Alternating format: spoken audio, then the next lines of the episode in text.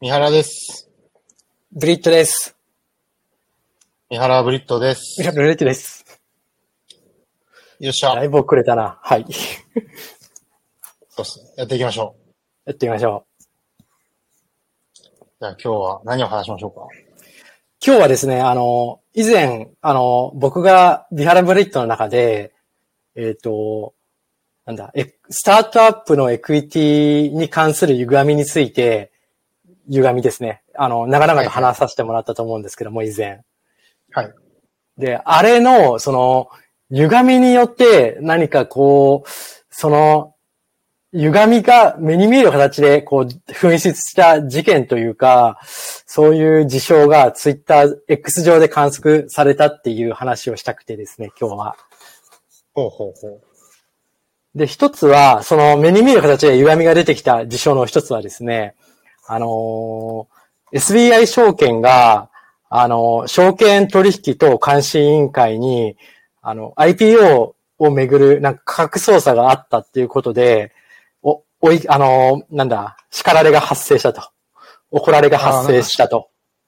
業務改善命令出てましたね。業務停止命令か。そうですね。停止ですけど、そこまで、あー処罰の内容は、処罰、公正取引委員会から注意を受けている？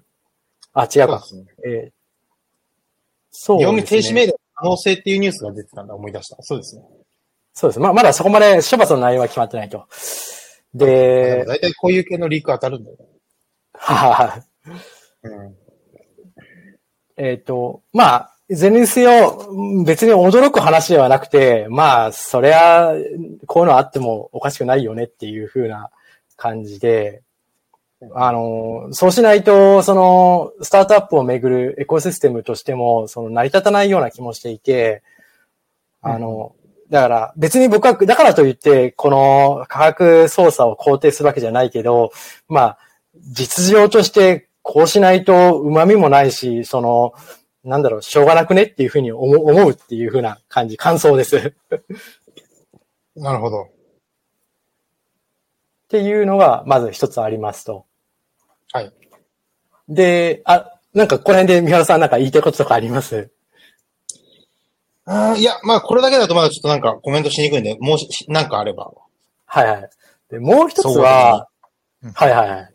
もう一つは、あのーえっ、と、今、き企業、まあ、スタートアップに関して、その、若手、若い人たちが、その、なんか資金調達して、なんか、あの、やったりますっていう感じで、こう、ふ大風呂敷広げてビジネスを起業するというよりも、あの、スモールビジネスで手堅く起業するっていう風なパターンの方が増えてるらしいと、今。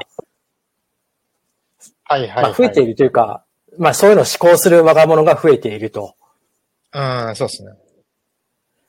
で、えー、それに対して、えー、なんだろうな、あの、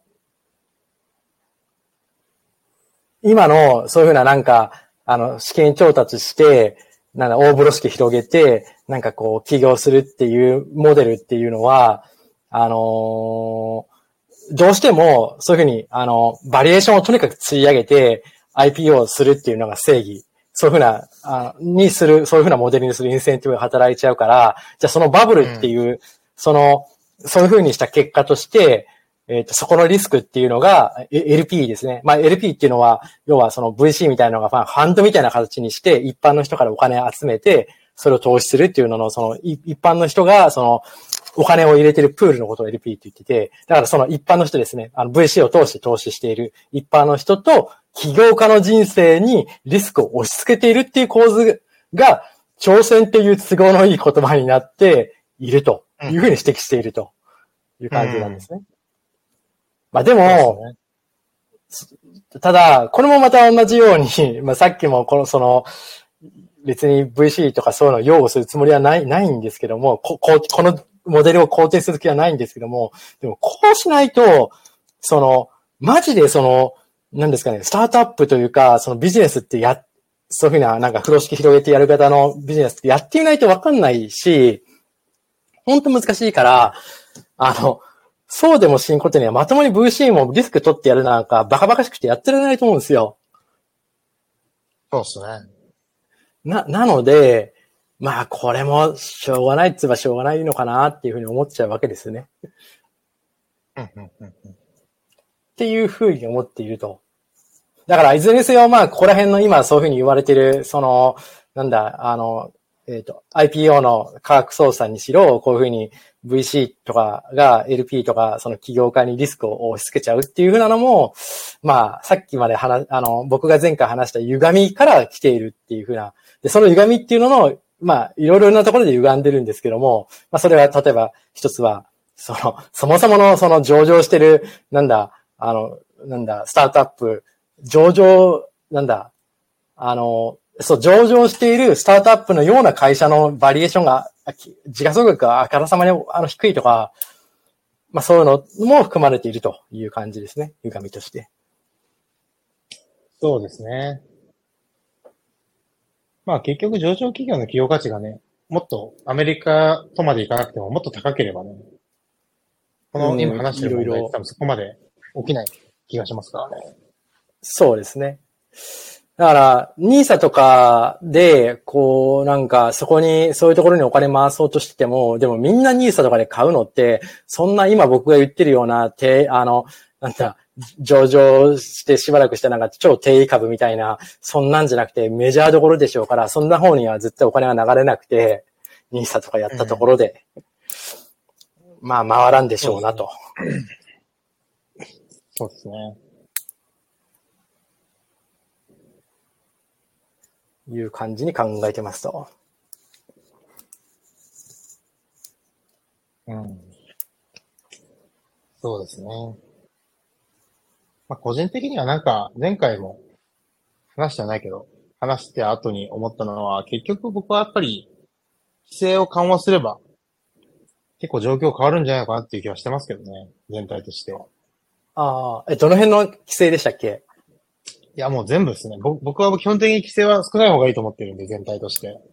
はいはいはい。すべての産業におけるすべての無駄な規制、まあはいはいどこから無駄かっていう判断は難しいとはいえ、とはいえ最小限だけっていうふうに考えれば決めれる気がしていて、あまあちょっと新自由主義的な考えではありますけど、で、その中で減らしていく中で新陳代謝が起きていらない企業が淘汰されて潰れて、で、新しい企業がその市場を取っていくことで、企業価値が高まっていくんじゃないかっていう気はしてますけどね。あ、なるほど。うん。なるほど。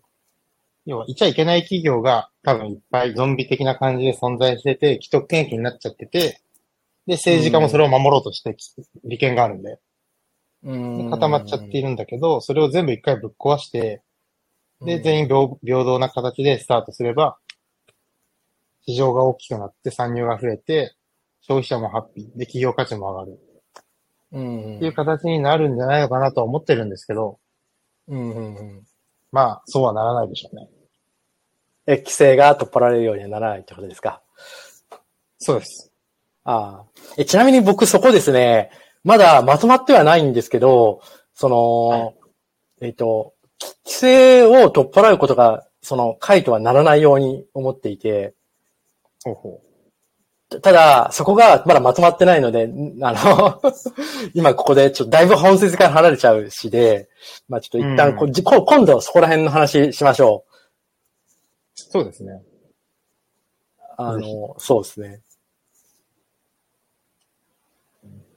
そう、なんかだから僕結構これ根深い問題だと思っていて、なんか、要はスタートアップのエクイティの問題って、なんかそこの、なんか細かい部分だけ変えればうまくいくとかじゃなくて、うん。もっとなんか日本経済の根幹の問題とかになんかぶち当たっていく気がするんですよね。直そうとすると。ああ、それはあると思います。そそんな小手先のどうのって話じゃないとは思います。そうです、そうです。しかも小手先でなんか間違った施策とかをやろうとしてたりするのも最悪なんですけど、今。あそうですね。で、そこでなんかちょっと、そうですね。そこで、そこでなんかちょっと、あの、局所的にいいなんか数値が出た時に、いや、これワークするじゃんっつって、でも全体最適にはなってないみたいな感じの、うんなんか、感じ、ありそうですね。そうなんですよね。うん。まあ、多分、暗号資産の業界とかとも似てる部分があるかもしれないですけど、なんか、多分スタートアップとかも、多分、そんなに詳しくないですが、多分そんなに詳しくもないような人たちが、なぜか、政治家の中枢の中に近づいていって、で、その人たちの意見が採用されて、本当にその最前線で頑張ってる人の意見とかって多分あんまり参考にされてないんだろうな、みたいな気がちょっとしてますね。うんなるほど。そうじゃないと今の法整備になんないですからね、多分。うん。うんまあ、結局ね、レントシーカーが得をする世の中なんで。そ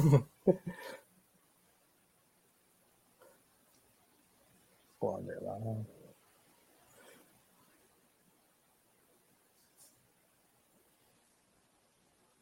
な。なんか、そういえばこの間聞いたんですけど、話ちょっと変わるんですけど、はいはいはいなん。かさ深掘りしてもあれなんで多分ちょっと横に広げていくと、はいはい。なんか、シンガポール人って、やたら北海道に遊びに行く人多いんですよ。えー、マジっすか？はい。なんか、まあお金も持ってる人が多いんで、まあ人にもよりますけどもちろん。ただまあ、平均所得普通日本より高いんで、大体休みの時はみんな日本にスキーに行ったりするんですよ。はいはい。僕だからシンガポール人、日本人よりスキー経験者率高い気が、経験率高い気がしてて。はい、えまあその上で彼らがニセコとかいろんなところにこう土地を買ったりとか、施設をファン、なんかシンガポール系のファンドが作ったりしてるんですよね。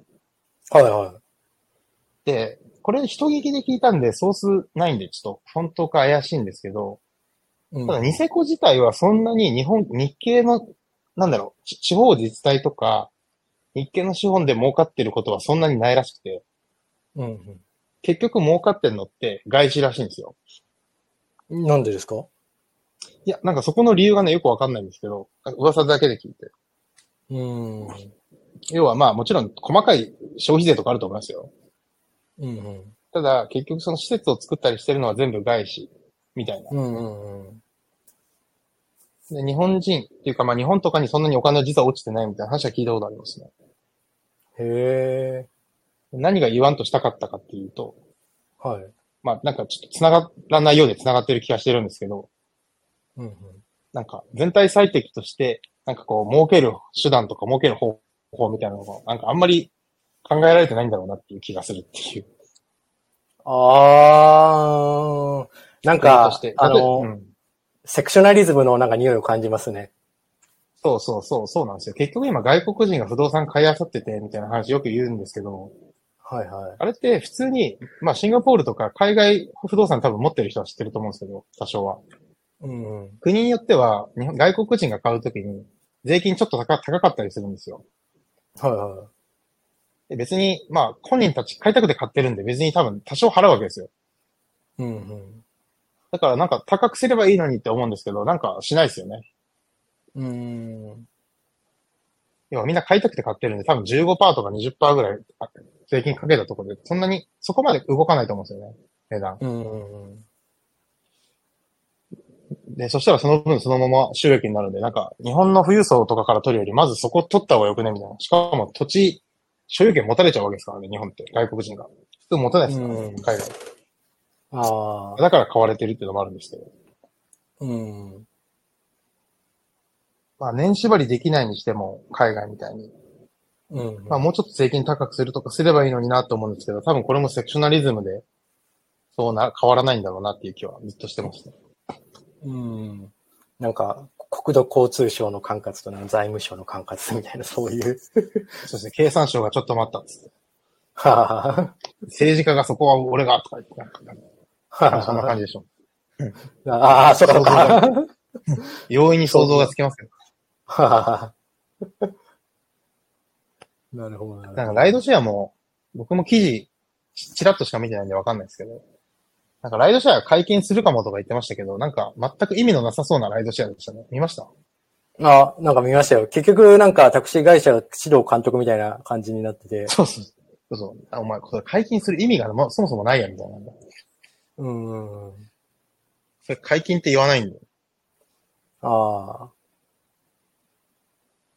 そう。規制緩和すればいいだけなんですけどね。まあ、そこは利権の人たちがね、問屋が下ろさないんで。うん。あれはライドシェアとは多分言わない。うん、ただの個人タクシー会社を、管理会社ができる感じじゃないですかね。うん。今より儲かんなくなりますね、多分間違いなく。え、誰がですか？え個人タクシー会社の人たちです。あああ、まあ個人タクシー会社はそうでしょうな。だって直接もらえてた分が減るわけですからね。誰かが前間に入ることで。はいはいはい。でそれがライドシェアっていう定義になっちゃうんで。うん。もうなんか、だ誰が何のためにやってんのか全然よくわからんみたいな。うん。嬉しいのはタクシー会社でしょうけどね、今。ああ。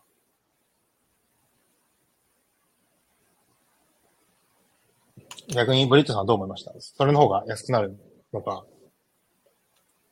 え、僕ですか？あのーあの、あそこら辺でふと、ちょっと思ったのが、あの、いや、僕実はそこに対して、その、ああれを肯定も否定もしてなくて、あれに対、あの、あの記事にか、あそその、その件に関しては。つまり、あの、あんな骨抜きのほ感じになって、いいいとも悪いとも思ってなくて、まあ正直わからんと思ってて、わからんっていうのは、なんか考えたくもないというか、そういう話じゃなくて、いや、本当にどっちがうんうんあ得なのか、僕にとって得なのかなっていうような目で考えてるので、はいはい。まあ、わかんない。た、ただ、あれ、あれと同じ頃に、なんか、どこの党だったか忘れたけど、その、えっ、と、大手タクシー会社が、現在今15%ぐらい中抜きしているとか、なんかそんな感じのことを、なんか言ってた議員さんがいたのし覚えて、知ってます？いやいや、知らないですね。なんか15%ぐらいも、あの、持ってってるから、大手タクシー会社はぼったくりだーとかって言ってる人がいたんですよ。議員さんで。うんで、しかもいちいちなんかこう、試算をして、めっちゃこう、緻密に、だから、あの、15%ぐらい、あの、抜いてるっていう風な、なんか、理屈上そうだっていう風に言っていて、けしからんみたいなこと言ってるんですよ。うんうんただ、その、いや、仮に本当に、その15%抜いているのであるしか、あというか15%抜いているっていう風なビジネスモデルであれば、僕はむしろ、かなり良心的というか、抜き方として、あの、全然15%だったらぼったくりじゃなくねって僕思ったんですよ。え、その15%っていうのは、な、何をもって15%ですか？ねいやー、そのなんか、すげえなんか試算があって、ちょっと覚えてないんですけど、えーっと、え利益が15%ってことなんですかね？えーっと、は、鳩山喜一郎さん。はいはい。あ、だから、あの、タクシー会社がタクシードライバーから20%、抱えているタクシードライバーから20%ぐらい、えっ、と、なんだ、天引きしてると、利益の。あー、はいはいはい。だだから、そのライドシェアみたいの、い今の、た、た、多分まだ全部読んでないですけど、ちゃんと。だから、ああいう風なタクシー会社が監督するみたいな感じのドライドシェアやっても20%ぐらい抜かれるんでしょと。それじゃあ意味ないよね、みたいなことを言ってるわけですよ。うーん。で、15%、で、15%なら大した作成はないというコメントをいただいてますと言ってるけど、15%程度はむしろ控えめな計算結果でありっつって、20%ぐらいだとかみたいなことを言ってるんですけど、15%も20%大して変わらなくて、いずれにせよ15%も20%も、あの、全然ぼったくりではないでしょうって僕は思うんですよ。うん。まあちょっとなんか、数字も、根拠も何もわかんないんで、なんともコメントしにくいですけど。はい。うんうん。まあ、マージン、儲かってる分の15%だけ抜くっていう話だけ聞くと悪くはなさそうですけど、なんか多分、そんなことはない気がしますけどね。いや、えーど、どういうことですか？あ、要は、その数字の、なんか、式とかが全部見たいなと思っただけです。ソースとか。ああ。まあ、ちなみに、あれです。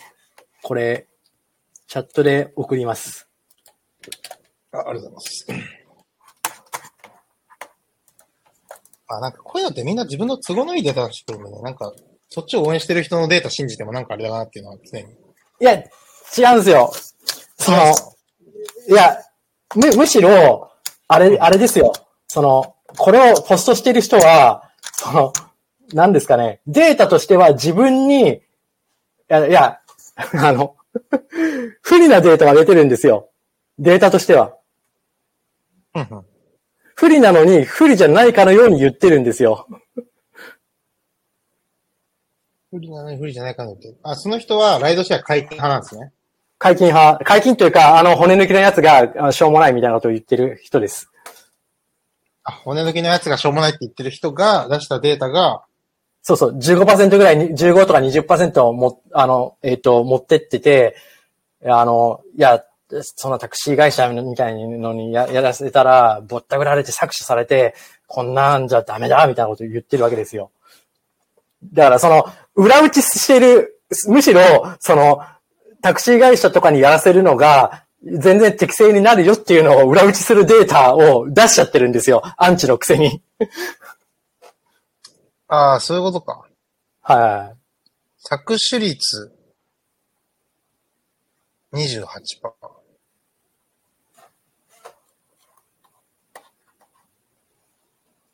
なんだ搾取率って。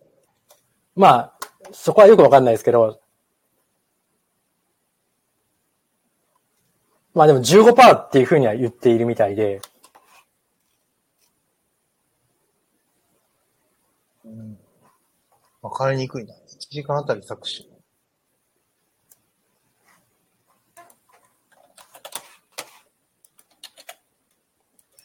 さっきの、あの、写写真、フォフォトってか画像のやつってね、元モストはこれですね。はいはい。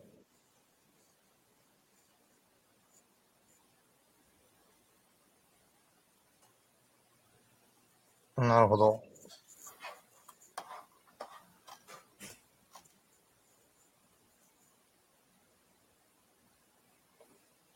はいはいはいはい。実はこれ、これもしかしたら、この人は、その、あ、アンチに見せかけた、アンチじゃなくて、あの、賛成派なのかもってちょっと思ったんですよ。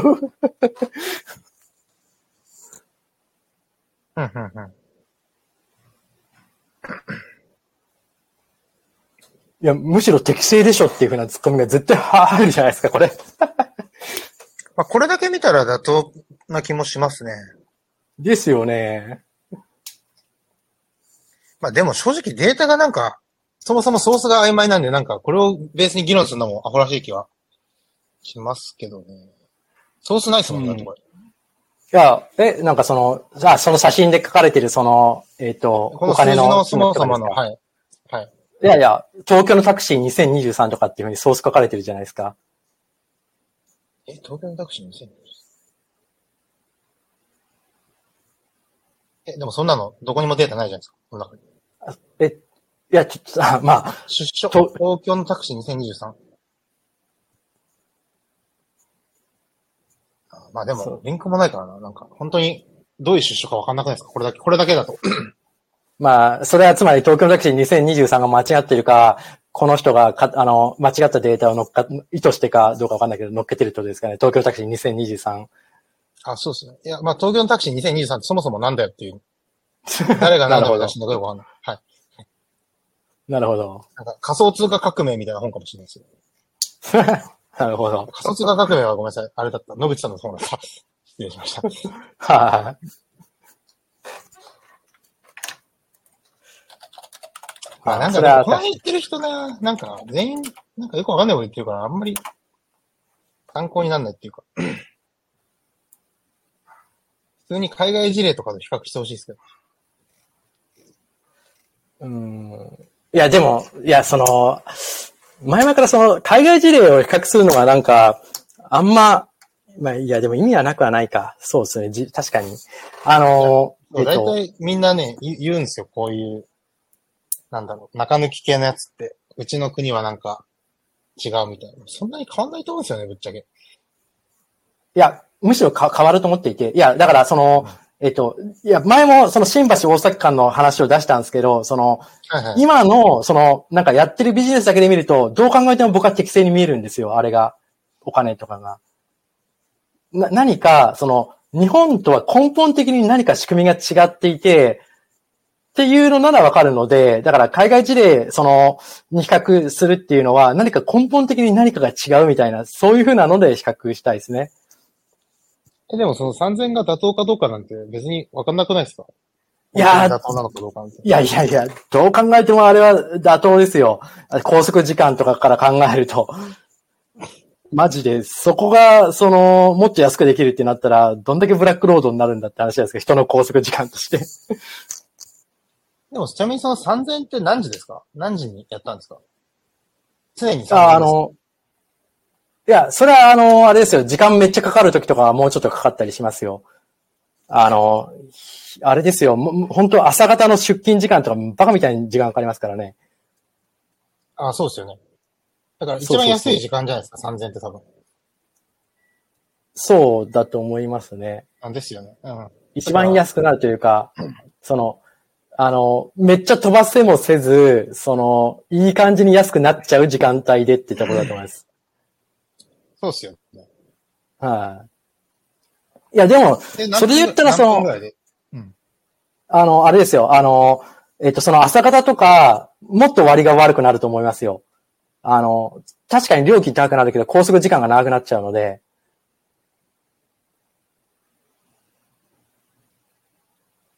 高速時間が長くなる。まあそうっすね。でもなんか、その分値段も上がりません？あ上がるけど距離と時間で計算してるんで。そうそう。たただ、時間の方の上がりの方が少ないから、多分、その時間が長くかかかかると、まあ確かに3500円とか600円行くようにはなるんですけど、その時間的にもっと時間がかかっちゃうので、まあ40分とか、もっと割が良くなると思います。うん。うんうん仮にそうだとしても、なんかライドシェアを認めない理由にはならない気がするんですけどね。別に普通に導入して比較すればいいだけじゃないですか。いずれにせよ、別に比較、あの、あれですよ、その、ん導入し、あ、しないかどうかではなくて、その、そうじゃなくて、その安くはならないでしょうっていうふうな話でしかないです。今のその、あれですね、仕組みだで言うと、はいはい。言いたいことが分かったんですけど、僕が言いたかったのは、その安くならないだろうっていうのは、まあ、あくまで今のこの時点での推測。そうそうそう。そう。で、か、確かに、で、その上で海外比較すると、そ仕組みというか、その、なんだろうな、もっと魔法みたいな何か仕組みがあって、はいはい。あ、ごめんなさい、音が途切れてる気がする。はい。あ、今なんか言ってました？聞こえなかったです。そう、そうですね。だからさっきその、一瞬、その、海外事例比較するのについて僕があんま意味なくねって思ったんですけど、だそれはだからその、日本の、その、日本での仕組み、その、東京大阪間新、おとあ違う違う大崎新橋間が、その、なんか、3000円だっていうのの、その、延長で考えてるから、3000円、あの、なんだ、あの、そこの、そこで海外安いって言われても、いや、その、あんま参考にならねえって思うに思ったんだけど、でも、そもそも仕組みが違っていたらば、その、違う、その仕組みが違うっていうところで、を加味する必要があると思ったから、まあだから、まあ確かに意味あるかもっていうふうに思ったっていう話です。そんだけです。えごめんなさい、仕組仕組みっていうと、な、何の仕組み？その、だから、その、大崎、大崎新橋間が3000円かかっちゃう前提の仕組みで考えてるから、僕が。ああ、はいはいはい。だから、海外の見ても、どもうど、明らかにそこだけしか見,、見てると、こんな安くしようがないから、海外のと比較しても、海外がアホみたいに安くても、それはそれは海外でしょ。それはなんかよくわかんないけど、あの、そんな見てもしょうがないっていうふうに思ったわけですよ。だって新橋大阪間で3000円かかる。どうも考えてもそうだから。でも、魔法みたいな仕組みが実は海外では導入されていて、安くなってるっていうのを比べたら、まあそこで意味があるかもなっていうふうに思ったって話です。そこの、あの、仕組みの部分まで加味したときにですね。ああ、まあ、魔法はないと思うんですけど、普通にマーケットでプライスが決まるっていう話だけな気がしてて。はい。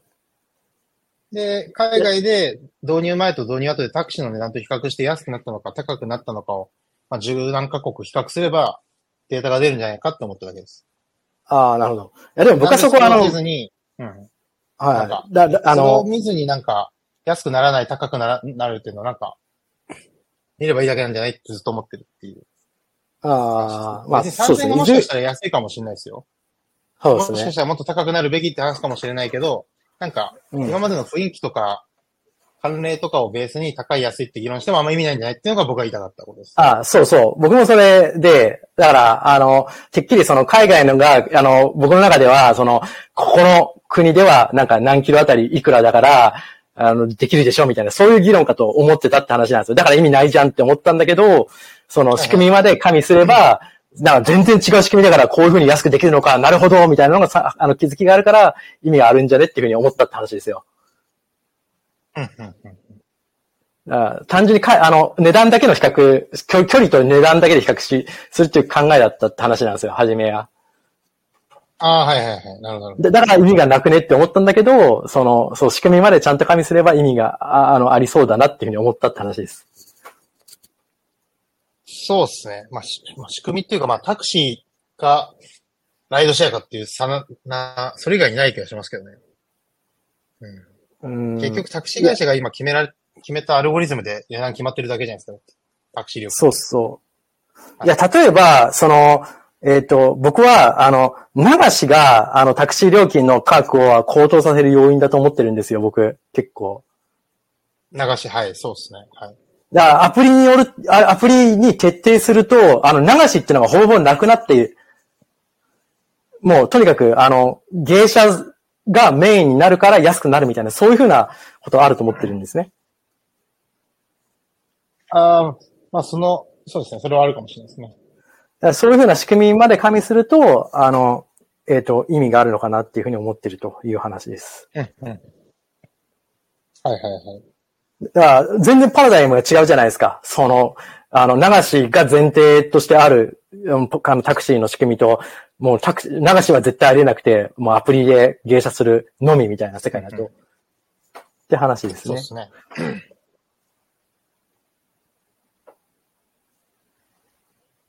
いいっすね。しかし、なんか、このライドシェアやたら盛り上がりますね。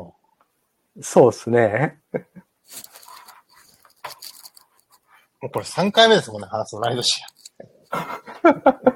いやー、そうですね。ア。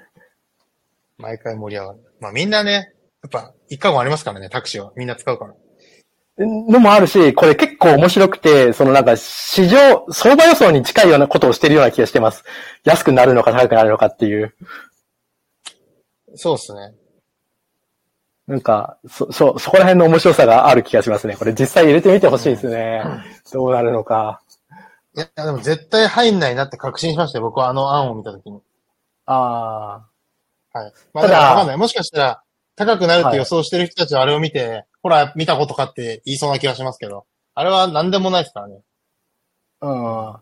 ただ、あのーえっ、と、実際安くなるとしてライドシェアで、で、さっき言った通り、その、あれですね、流しがないのが前提になるみたいなことになったら、それはそれで僕困るので、ライドシェア反対したくなりますね、それだと。あそれで言うとね、全然困んないですよ。え、困らないっていうのは、あのなぜですか？使ったことないから多分イメージ湧かないと思うんですけど、別に流しなくても、全然困んないですよ。アプリで読んですぐ来るんで。いやー、アプリで読読むのめんどくさいっすよ。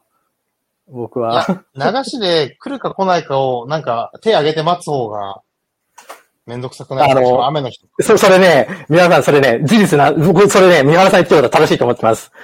と、というのも、今日マジでそれ味わったんですよ、僕。ああ、そうなんだあの、今日ね、あの、渋谷で、あの、朝の9時過ぎぐらいに人身事故があったんですよ、渋谷駅で。はいはいはい。で、あの、もう JR の、あの、都内の、ほぼほぼ結構全全部ぐらいが止まっちゃったんですよね。はいはい。まあ、渋谷に続けるような、あの、電車全部。だから山手線も当然止まってて、僕品川で降りざるを得なくなったんですよ。うーん。で、品川で降りて、もうタクシー捕まえようと思って、とりあえず、あの、あれなんですよ。あの、第一京浜っていうのを歩い、あの、歩きながら、新橋に向かって歩きながら、こう、タクシー乗れないかなと思って、な流しのタクシーをこう、あの、待ってたんですよ。まあ、ま、ま、待ちな、待つというか、あ、歩きながらこう、新橋側にね、あ捕まえようって言ったんですけど、一向に捕まらんですよ。まあそうでしょうね。そうそう。だ初めから芸者で、かつ、あの、なんだ、スライドとかのアプリ使って課金すれば、まだワンチャン捕まえれる可能性高かったと思うんですよ。うん。それをやらずに僕は、えっ、と、結局、た田町まで走ってって、品川から。はいで、田町から浅草線に乗って新橋に行ったんですよね。なるほど。あれ絶対もう、あの、芸者でアプリ使ってやった方が、あの、早く、しかも楽に行けたっすわ。そうですね。でも、そのアプリを出して、こうなんか待つっていうめんどくさい上に、ワンチャンもしかしたらうまくつたつあの捕まえれたらラッキーじゃないですか。そこの社交心は煽られたんですよ。はいはいはい。そのギャギャンブルするっていうところの。って、っていそう。感じで。まあ、そうですね。だから、三原さん正しいです、多分。あの、アプリ使った方が全然合理的だと思います。うん、なんか生活様式に慣れてるか慣れてないかの差な気がしてて、はいはい、は要は、手を挙げて取れるのも確かに楽だと思うんですよ。特に都内に住んでる、はいはい都心に住んでる人は。い。はいはい。まあ、もし仮に六本木とか住んでたら多分即すぐ捕まるじゃないですか。うんうん。そうですね。あれはあれで便利なんですけど、ちょっと離れたところに住んでたら、別に朝の時間とか昼の時間も走ってない可能性あるんで、そうですね。だからそう考えると普通にアプリで呼べば家の中で呼んで捕まった瞬間に降りていけばまあ5分後に来るとかなんで、まあ、なんだ、プランニングはしやすいんですよね、そっちの方が。あーあー、確かに様式、生活様式だいぶあれですね。ああ、ありそだから半半分慣れなきはしますけどね。あーその分う。確かに。確かに確かに。そうですね。要は、なんだろう、飲み屋出て、なんか、なんだろう、じゃあタクシー流して捕まえて帰るかってこう手挙げて、っていうのもなんかまあ、それもまた一興って感じはありますけど、なんか、はいはいはいそれはい。も多分店の中でお会計終わらして、よ呼びながら待つとかもできるんで別に。そうですね。まあ、そっちはスマートですよね。間違いなく。あ部長、僕が、僕が取りますとか言ってこと走ってこうなんか、ジャンプして止めるサラリーマンみたいなのも、趣があってすごくいいと思うんですけど。そうですね。様式美ですね。呼び、呼びましたっつって。呼んどきましたっつって。そう,、うんうん。ちょっと、なんだろうな。ジェネレーションが違うだけで、そんなにやってること変わんない気するんで。なるほど。でもなんかどうなんですかね仮に僕ライドシェア、まあここでいうライドシェアっていうのは、その海外で言われてるようなライドシェアが、日本で導入されても、多分日本には流しの文化ちょっと残りそうな気しますけど、ちょっとだけ都心で。うん。まあ、確かにて別。に、そう、最初流しで走ってて、まあ呼ばれたら行けばいいけど、六本木だったらね、流しでなんかいいお客さん捕まる可能性もゼロじゃないんで。あと手挙げる人が減っちゃうかもしれないですけどね。うん。あみんなアプリでやるから。そうそうそうん、確かに。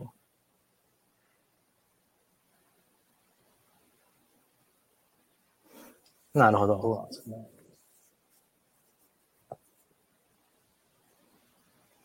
え、ちなみに、ブリッツさん、グラブとかウーバー使ったことあります？あ、つか、だから、海外で使ったのか。あ、いや、あの、、えっ、と、あれです。あの、僕じゃなくて僕の代わりに田中さんがずっと、そいつから読んでくれてました。ああ、なるほどですね。そう、そう、横で見てるだけです。ああ、なるほど、すごいですね、って。なるほど、なるほど。そっかそうっすね。